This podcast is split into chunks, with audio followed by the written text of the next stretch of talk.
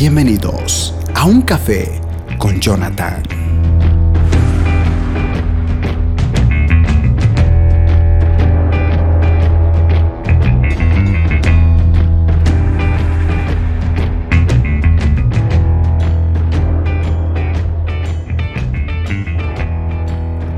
Cordial saludo a todos y bienvenidos. Estamos aquí otra vez en un nuevo mensaje. Bueno, eh, justamente continuando con esta serie titulada Cinco consejos para la vida de un cristiano, eh, que estamos justamente hablando acerca de la importancia de la intimidad con Dios, eh, la familia, la iglesia, el trabajo y las amistades. Y pues ya que hicimos una introducción así de un plano general de estos cinco consejos, eh, pues a partir de ese momento vamos a ir desarrollándolo uno por uno, así más detalladamente para que se pueda entender en su totalidad. Entonces, vamos con el primer consejo, que en este caso tendría que ver con nuestra intimidad con Dios. En este caso, la intimidad con Dios va desarrollada o va mm, de la mano, por así decirlo, con lo que tiene que ver la oración, que es básicamente hablar con Dios, y la palabra, que en este caso sería escuchar lo que Dios quiere decirnos.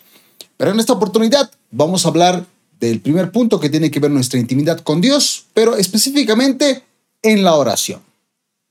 Vamos entonces con esta parte primordial, la oración, en el primer, la primera área espiritual que debería ser el número uno. Antes de, de tu familia tiene que estar tu intimidad con Dios. Antes de la iglesia, tu intimidad con Dios. Antes del trabajo, tu intimidad con Dios. Y antes de tus amistades, tu amistad con Dios. Y en este caso, a través de la oración. Por ejemplo, cuando hablamos de oración, básicamente a lo que nos podemos estar refiriendo sencillamente es hablar con Dios, para que se pueda entender. Orar es hablar con Dios. En este caso, tú tener que hablar con Él. Por ejemplo, cuando leemos 1 Tesalonicenses capítulo 5, verso 17, en la Reina Valera dice, orad sin cesar. En otras versiones como la NTV, Primera Tesalonicenses 5:17 dice, nunca dejen de orar.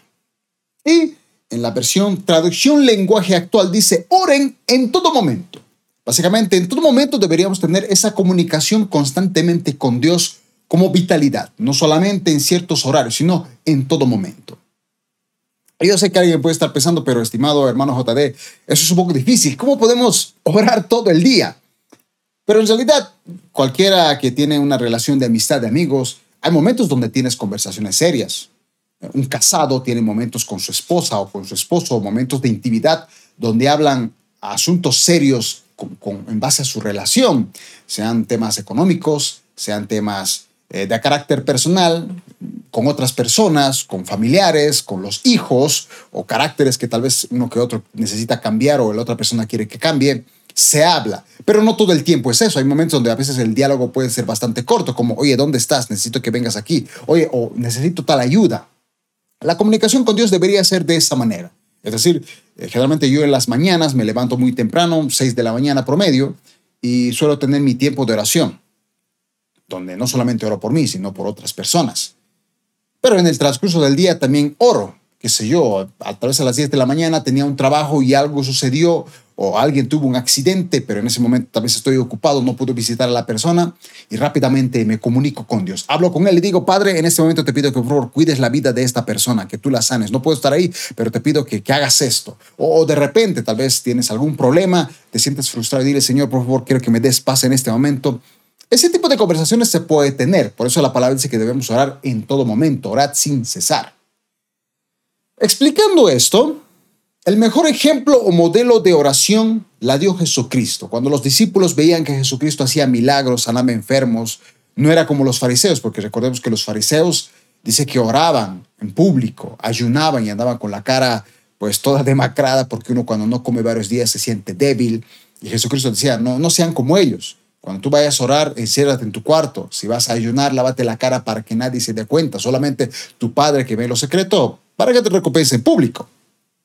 Sin embargo, él, a pesar de que era un hombre de oración también, se diferenciaba, sobre todo por las obras milagrosas que hacía. Y sus discípulos le preguntaron, enséñanos a orar. En Mateo capítulo 6, verso 9 al 13, vamos a leer la versión NTV. Jesucristo da el modelo de oración, de cómo debería ser la oración para que nosotros tengamos éxito en esa comunicación que tenemos con Dios, en la intimidad. Mateo 6, 9, o perdón, sí, 6 versos 9 al 13 dice, ora de la siguiente manera, Padre nuestro que estás en el cielo, que sea siempre santo tu nombre, que tu reino venga pronto, que se cumpla tu voluntad en la tierra como se cumple en el cielo. Danos hoy el alimento que necesitamos y perdona nuestros pecados, así como hemos perdonado a los que pecan contra nosotros. No permitas que cedamos ante la tentación, sino rescátanos del maligno. O sea que en este caso estamos viendo que la oración, desde el inicio, cuando dice Padre nuestro, Jesucristo está diciendo que nuestra oración no debería ser egoísta. Porque él nunca dijo, oren de la siguiente manera, de la siguiente manera, Padre mío. él dijo, Padre nuestro, plural. Amados hermanos, estoy convencido de que nosotros somos una familia espiritual. Creo que la mejor oración que uno puede hacer cuando se levante en la mañana es decir, Padre, tú que estás en el cielo, eres mi Padre. Sí, del tipo del desgraciado que me cae mal, también eres Padre. Del ateo que cree que tú no existes, también de Él eres Padre porque eres parte de, de cómo Él llegó a este mundo por tu voluntad. Deberíamos interceder. De hecho, generalmente yo en mis tiempos de oración, antes de yo acercarme a Dios y decirle, Señor Padre, por favor, necesito estas cosas o necesito respuestas en tales cosas o necesito que me ayudes en este tema económico. Antes de eso, lo primero que suelo hacer es pedir por mi familia espiritual, sean mis amigos, sea mi familia terrenal, mis pastores de la iglesia, líderes, amigos, incluso sean cristianos o no. Intercedo primeramente por ellos y después por mí. Porque recuerden que que la esencia de un cristiano, como dijimos, se basa en amar a Dios y en amar al prójimo. Si dices que amas a un Dios que no ves, pero no lo reflejas amando al prójimo que sí ves, no estás siendo un verdadero cristiano, no estás haciendo las cosas correctas. La oración no tiene que ser egoísta, tiene que ser Padre nuestro. En el verso 2 dice, venga tu reino, hágase tu voluntad. El reino de Dios se va a establecer de manera física cuando descienda la nueva Jerusalén. No vamos a hablar de temas escatológicos para que no haya confusión ni nadie empiece, qué sé yo, a cambiar de tema en los comentarios. Pero básicamente nuestro anhelo debería ser, Señor, esperamos pronto tu regreso a esta tierra, en el tiempo indicado, en el momento que tú creas conveniente. Mejor me detengo ahí para que no haya confusiones. En el versículo dice que se cumpla tu voluntad. Recordemos que la voluntad tiene que, tiene que, tiene que ver con, con lo que el Padre ha establecido en su palabra. Si alguien, se pregunta, ¿cuál es la voluntad de Dios? La voluntad de Dios, lo que Dios quiere que tú hagas, que nosotros hagamos, está escrita en la palabra de Dios. La voluntad es la palabra. Todo lo que está escrito en la palabra de Dios, lo que conocemos como Biblia, esa es la voluntad de Dios. Ahí dice, ama a tus enemigos. Si te golpean una mejilla, dale la otra. Intercede por las demás personas, asiste a tu iglesia. Ese tipo de cosas que aparecen en la palabra de Dios son cosas que nosotros evidentemente tenemos que aplicarlas porque porque esa es su voluntad. Y nosotros como cristianos deberíamos cumplir todas las voluntades de Dios, es decir, hacer hacer que lo bueno sea bueno, no como el mundo que llama a lo malo bueno. Tenemos otro punto, pedir por nuestras necesidades. Es curioso porque después de decirle Padre nuestro, después de orar por nuestra familia espiritual, después de pedir que venga su reino, después de pedir que se haga su voluntad, Recién podemos pedir por los alimentos, por nuestra comida física, y ese alimento tiene que ver no solamente con el ámbito espiritual, sino también físico, porque si bien somos seres espirituales, y siempre he dicho que nos enfoquemos más en hacer tesoros en el cielo que en la tierra, hay que reconocer que a pesar de esas cosas, necesitamos el pan de cada día aquí en la tierra. Nadie puede vivir sin comer varios días. Es más, si lo hacemos, nos morimos. Pidamos por esas necesidades que nosotros tenemos.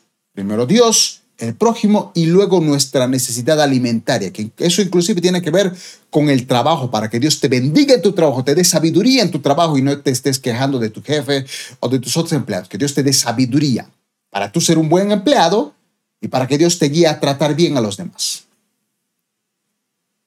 Y después de esto, el verso 12 dice, y perdona nuestros pecados, así como nosotros hemos perdonado contra aquellos que han pecado contra nosotros esta oración donde puedes pedir cosas, donde clamas por otros hermanos, no va a servir de nada si tú no los perdonas. No sirve de nada que tú digas, Señor, perdóname, me he equivocado, me he portado mal o no he hecho tal cosa. Pero si esa oración, esa pedida de oración que le estás pidiendo a tu Padre, no lo reflejas perdonando a las personas que te hacen daño. Y créeme que cada día o cada semana o cada mes siempre va a haber alguien que te va a hacer daño. Y siempre tú vas a hacerle daño, incluso a veces inconscientemente a otras personas. Y más vale que si no te has dado cuenta, mínimamente esa persona, mínimamente ante Dios diga, lo he perdonado, no tengo nada en contra de esta persona. ¿Por qué? Porque el Padre también me perdona de la misma manera.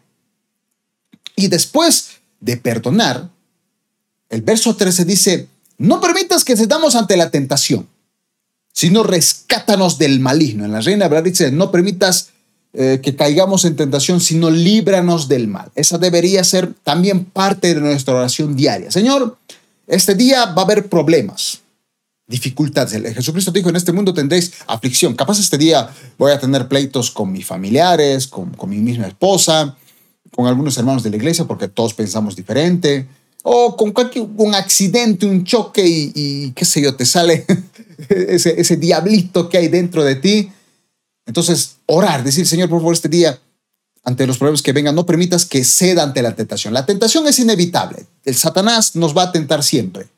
Pero esa tentación no se vuelve pecado hasta que tú cedes ante esa tentación. Es decir, si aparece una mujer, pongamos ese ejemplo, una mujer seductora que está, pongámoslo así, desnuda, y pasa por tu lado, te tentó como hombre. Ok, fuiste tentado.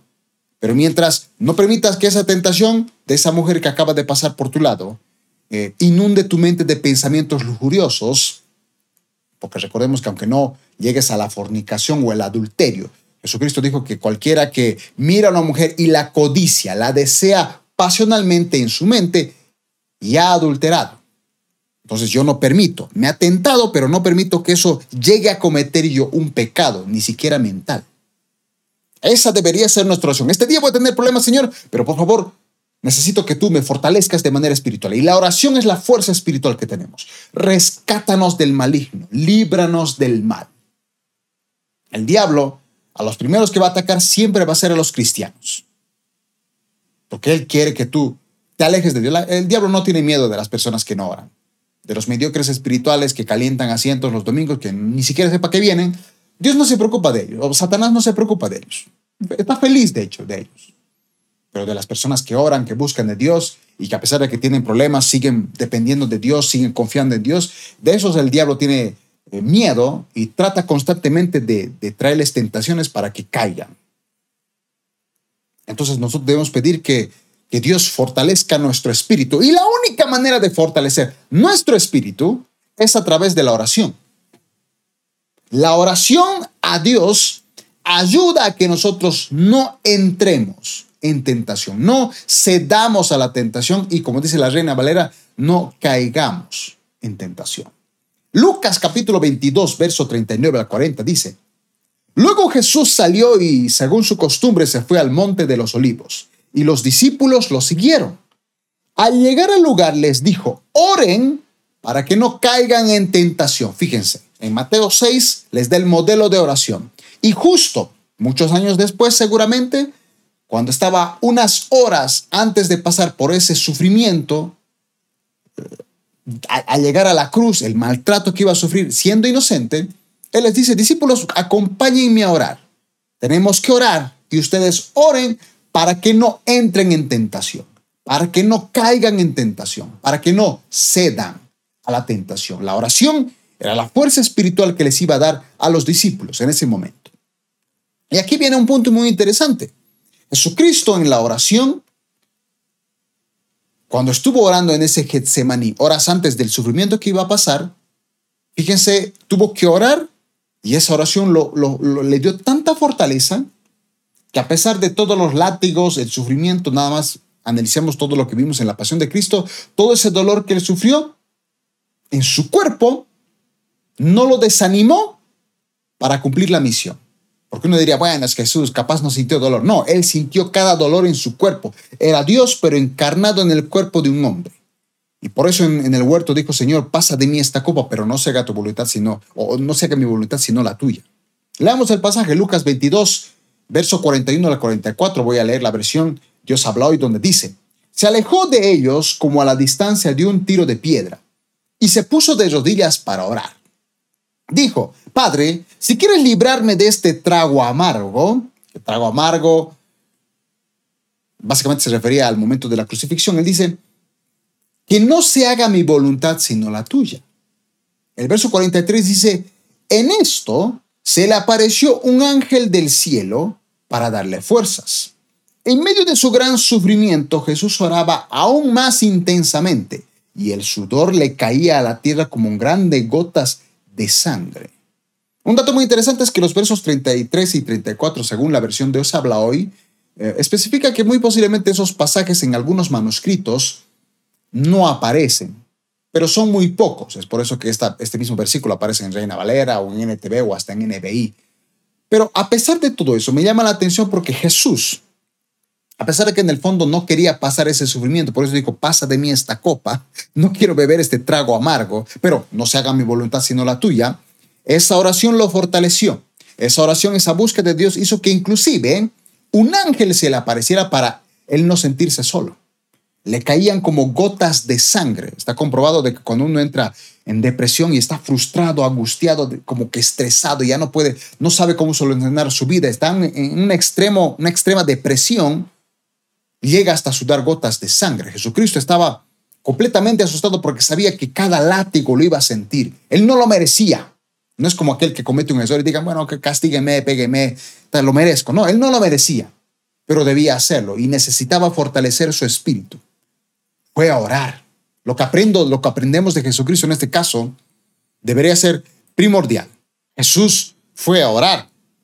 La tentación, esa prueba, otras versiones la palabra tentación lo traducen como prueba, que él debía pasar como este trago amargo, la superó a través de la oración quiso hacer la voluntad de su padre a pesar del dolor que recibiría. Y básicamente me llama la atención porque dice que mientras él estaba orando, sus discípulos que debían acompañarlo en la oración estaban durmiendo.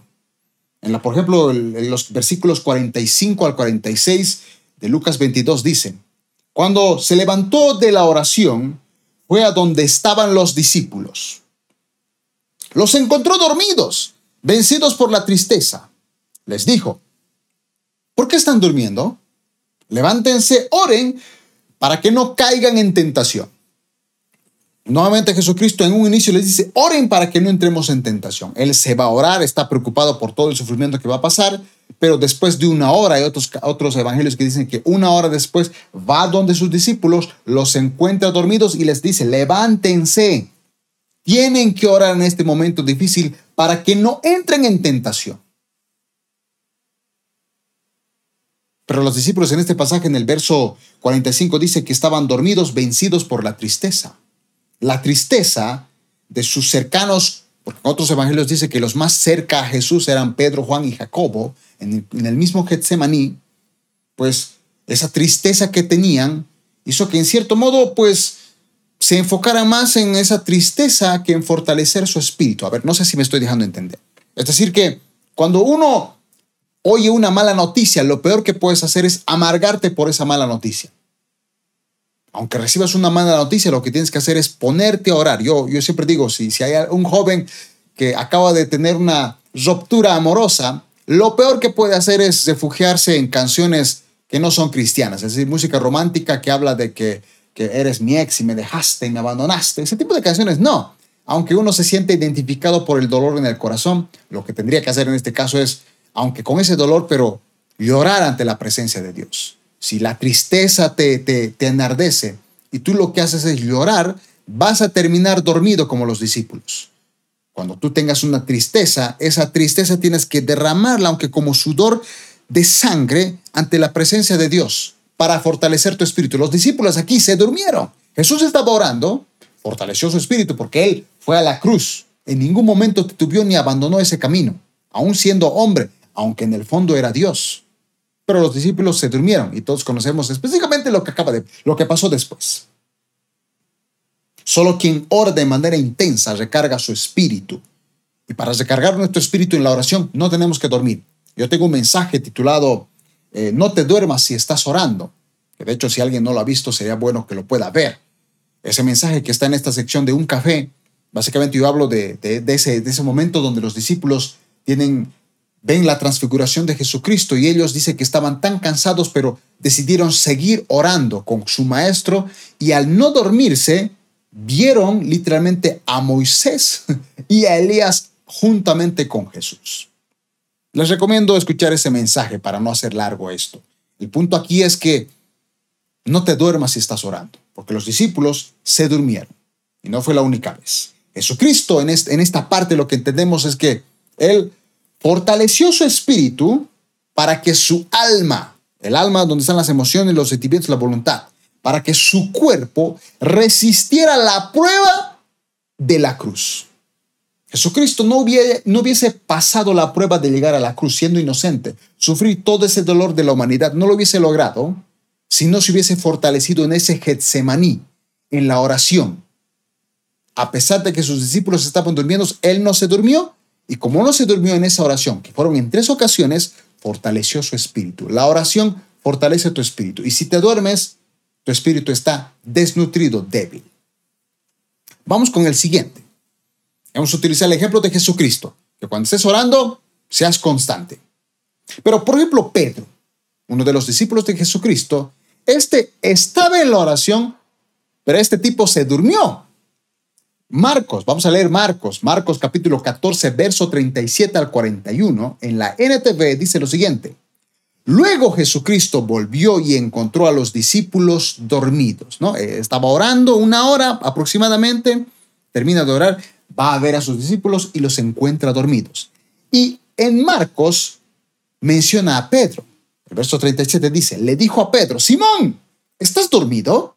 ¿No pudiste velar conmigo ni siquiera una hora? Y les dice a los demás, velen y oren para que no cedan ante la tentación. La tentación va a estar, pero tú no la vas a ceder si tienes fuerza espiritual. No cedan a la tentación, porque el espíritu está dispuesto, pero el cuerpo es débil. Ese famoso versículo de a la verdad el espíritu está dispuesto, pero la carne es débil, básicamente en el contexto era en el momento donde los discípulos estaban durmiendo. Es decir, ellos se dejaron ganar por su carne. El sueño normal no entrenaron su cuerpo para orar como lo hacía Jesucristo. El verso 39 dice, entonces Jesús los dejó otra vez e hizo la misma oración que antes. Es decir, Jesucristo vuelve a orar. Cuando regresó de nuevo a donde estaban ellos, los encontró dormidos porque no podían mantener los ojos abiertos. Jesucristo ya por primera vez los ve dormidos y les dice, levántense, oren para que no entren en tentación. Otra vez se va a orar, después de un rato regresa, otra vez los ve dormidos. Y dice que en esta oportunidad ya no sabía qué decirles. Y el verso 41 dijo, cuando volvió a ellos por tercera vez, significa que durante tres ocasiones Jesucristo fue a orar regresó, estaban dormidos. Fue a orar, regresó, estaban dormidos. Fue a orar otra vez, regresó, estaban dormidos. Jesucristo fortalecía su espíritu en la oración, pero sus discípulos no podían. ¿Por qué? Porque se dormían por el cansancio natural. El verso 41. Cuando volvió a ellos por tercera vez, les dijo, adelante, duerman, descansen. Pero no, la hora ha llegado. El Hijo del Hombre es traicionado y entregado en manos de pecadores. Quiero que analicen esa escena. Jesucristo Estaban viniendo justamente a arrestarlo, pero él ya había orado en tres ocasiones. Había fortalecido su espíritu. Estaba listo para todo lo que iba a pasar. Su cuerpo iba a sentir dolor, pero su espíritu en ningún momento se iba a desanimar. En cambio, los discípulos en tres ocasiones se durmieron. No pudieron orar, aún sabiendo que su maestro iba a morir cuando él ya se los había recalcado. ¿Qué aprendemos de esto? Sobre todo en el caso de Pedro, porque en este pasaje de Marcos menciona a Pedro, que obviamente se convirtió en el líder. Pedro era el futuro líder de los discípulos. Cuando Jesucristo murió y vemos el libro de los Hechos, él era el líder, la cabeza de los discípulos. Pero Pedro, siendo el ejemplo de alguien que tiene que ser de oración, se durmió. Y Jesucristo lo reprendió. Pedro, ¿por qué estás durmiendo? Tú eres el ejemplo perfecto, estás roncando con los demás. Si el líder se duerme, los demás también. Dice, por ejemplo, que Pedro fue advertido que debía orar para no ceder a la tentación. En tres ocasiones no aguantó Pedro, junto con los demás discípulos, el poder orar de manera constante. ¿Y cuáles fueron las consecuencias? Al no fortalecer su espíritu, las conocemos. terminó traicionando a quien él había prometido incluso dar la vida misma. Vamos a leer versículos antes. Marcos 14, verso 27 al 31 dice, en el camino Jesús les contó, todos ustedes me abandonarán. Fíjense lo que dice Jesucristo, todos ustedes me abandonarán, porque la escritura dice, Dios golpeará al pastor y las ovejas se dispersarán. Pero después de ser levantado de los muertos, iré delante de ustedes a Galilea y allí los veré. El verso 29 dice, Pedro le dijo, aunque todos te abandonen, yo jamás lo haré. Jesús le respondió, te digo la verdad, Pedro, esta misma noche, antes de que cante el gallo dos veces, negarás tres veces que me conoces. El verso 31, no, exclamó Pedro enfáticamente, aunque tenga que morir contigo, jamás te negaré. Y los demás juraron, juraron lo mismo.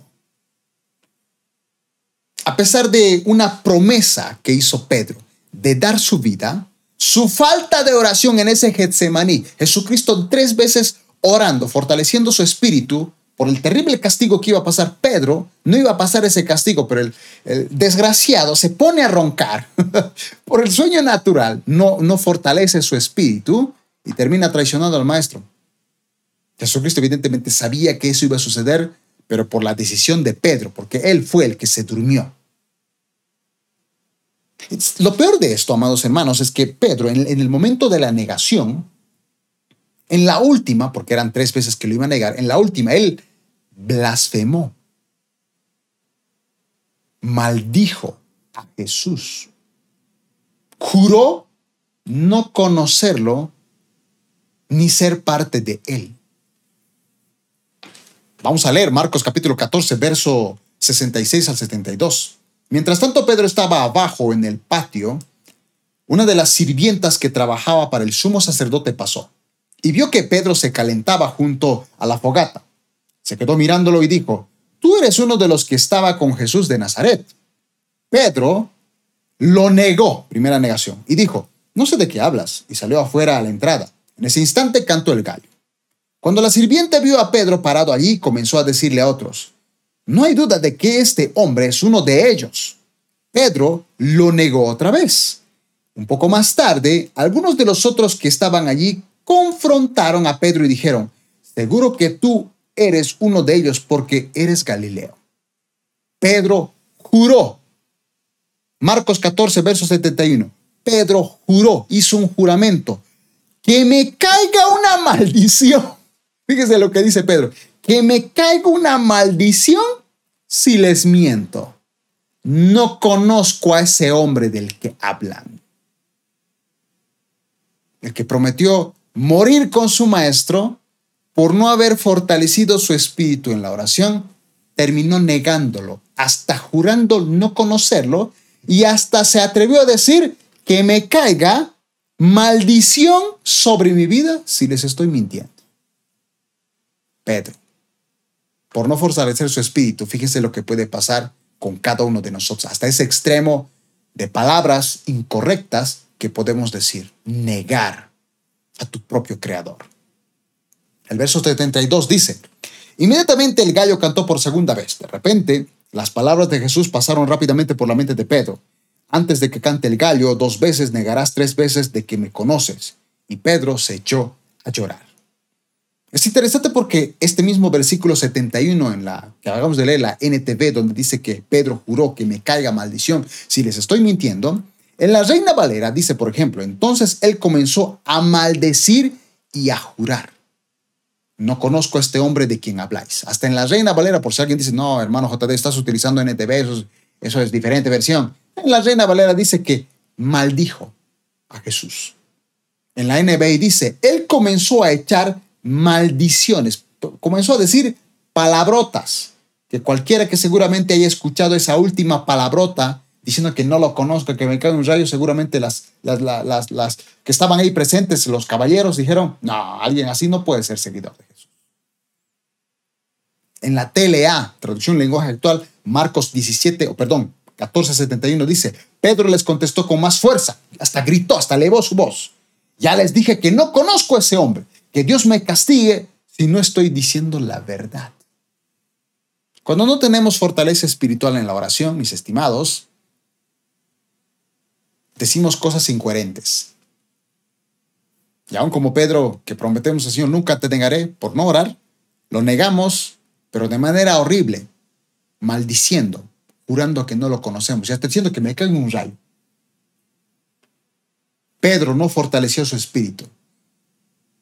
Y como no fortaleció su espíritu, su alma, sus emociones, terminaron traicionando a quien él había jurado con los demás nunca negar y hasta morir con él. Es importante que nosotros fortalezcamos. Por eso es que dijimos que en estos cinco consejos de la intimidad, de la iglesia, de la familia, el servicio, el trabajo, las amistades, el número uno es tu intimidad con Dios. Tienes que fortalecer sí o sí tu espíritu. Vamos con la tercera. Judas. Judas Iscariote, otro discípulo de Jesucristo, este ni siquiera estuvo en la oración. Es que él se fue a traicionar a Jesucristo, así que no estuvo con los discípulos en ese Getsemaní. En ese Getsemaní, al menos Pedro oró un rato, pero se volvió a dormir. Jesucristo lo levantó, seguramente oraron un par de minutos, qué sé yo, 20 minutos, luego se volvieron a dormir. Pero al menos Pedro oró. Y esa oración evidentemente le oyó, aunque sea, traicionó al maestro, pero no se alejó de él. No se fue al mundo, por así decirlo. En cambio, Judas que no estuvo en, en el Getsemaní, no oró en este caso, terminó traicionando al Creador. Cuando tú no oras, te vuelves traidor, te alejas. Lucas capítulo 22, verso 45 al 48 en la NTV dice, finalmente se puso de pie y regresó a donde estaban sus discípulos, pero los encontró dormidos, exhaustos por la tristeza. ¿Por qué duermen? les preguntó. Levántense y oren para que no cedan ante la tentación. Pero mientras Jesús hablaba, se acercó la una multitud, liderada por Judas, uno de los doce discípulos. Judas caminó hacia Jesús para saludarlo con un beso. Pero Jesús dijo, Judas, ¿con un beso traicionarás al Hijo del Hombre? ¿Cómo es posible que un discípulo terminara traicionando a Jesucristo? ¿Por qué? Porque si tú no eres una persona que fortalece tu espíritu, tu espíritu muere. Y cuando tu espíritu muere, literalmente llegas a traicionar a tu Creador. ¿Qué aprendemos de esto? Que aún siendo un discípulo de Jesucristo, si no oras, traicionas a Jesús. Y, lo peor es que Judas, más allá de traicionarlo, según Mateo, lo traicionó por dinero. Lo traicionó por dinero. Se convirtió en el cómplice de la muerte del Hijo de Dios. Jesucristo dijo, ya está escrito, yo tengo que sufrir y morir, pero algunos que sean parte de eso, uy, uy, uy, mucho cuidado. Si no oramos, al no fortalecer nuestro espíritu, como Judas, morirá nuestro espíritu y en el momento que muere tu espíritu, ya no sirve de nada tu carne, tu cuerpo ni tu alma, porque Judas murió. Si no fortalecemos nuestra vida espiritual, el dinero, mis estimados, se vuelve tu prioridad. Leemos, por ejemplo, Mateo capítulo 26, verso 14 al 16, donde dice, Judas Iscariote, uno de los doce discípulos, fue a ver a los principales sacerdotes. Es decir, mientras los demás estaban orando, Judas se va donde los sacerdotes y preguntó, ¿cuánto me pagarán por traicionar a Jesús? Y ellos le, le dieron 30 piezas de plata. A partir de ese momento, Judas comenzó a buscar una oportunidad para traicionar a Jesús. En el momento que Judas pone el dinero como una prioridad y no Dios, terminó un día traicionando al maestro porque estaba buscando cómo hacer que Jesucristo sea arrestado, porque recuerden que Jesucristo caminaba entre la multitud, predicaba y no lo podían estar, no podían hacer nada, no podían matarlo. ¿Por qué? Porque la multitud en cierto modo defendía a Jesús. La falta de oración, mis estimados, hace que nosotros nos enfoquemos en las riquezas terrenales y no en las riquezas celestiales. Por eso es que hay gente que no viene ni siquiera domingo. Y como le he dicho en muchas ocasiones, tenemos seis días a la semana para poder trabajar, para hacer lo que tú quieras. El culto dura dos horas, en el peor de los casos tres horas, y la gente no viene. ¿Por qué? Porque su pretexto es, es que tengo que trabajar.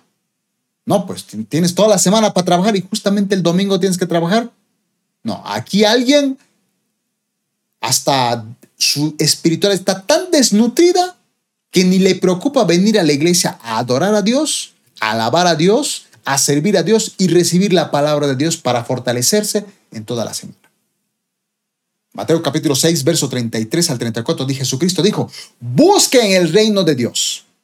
Por encima de todo lo demás, el reino de Dios. Eso en todo caso sería, asiste a tu iglesia por lo menos para hacerte fuerte espiritual. Después está tu trabajo. Y ojo que nuestros cultos duran tres horas, dos horas, nada más. Y lleven una vida justa. Y Él les dará todo lo que necesitan. Y el verso 16, o perdón, el verso 34. Así que no se preocupe por el mañana, porque el día de mañana traerá sus propias preocupaciones. Los problemas del día de hoy son suficientes por hoy. Básicamente, como dice en la versión Reina Valera, buscad primeramente el reino de Dios y su justicia y todas las demás cosas serán añadidas. ¿Qué cosas? Alimentación, vestimenta, comida.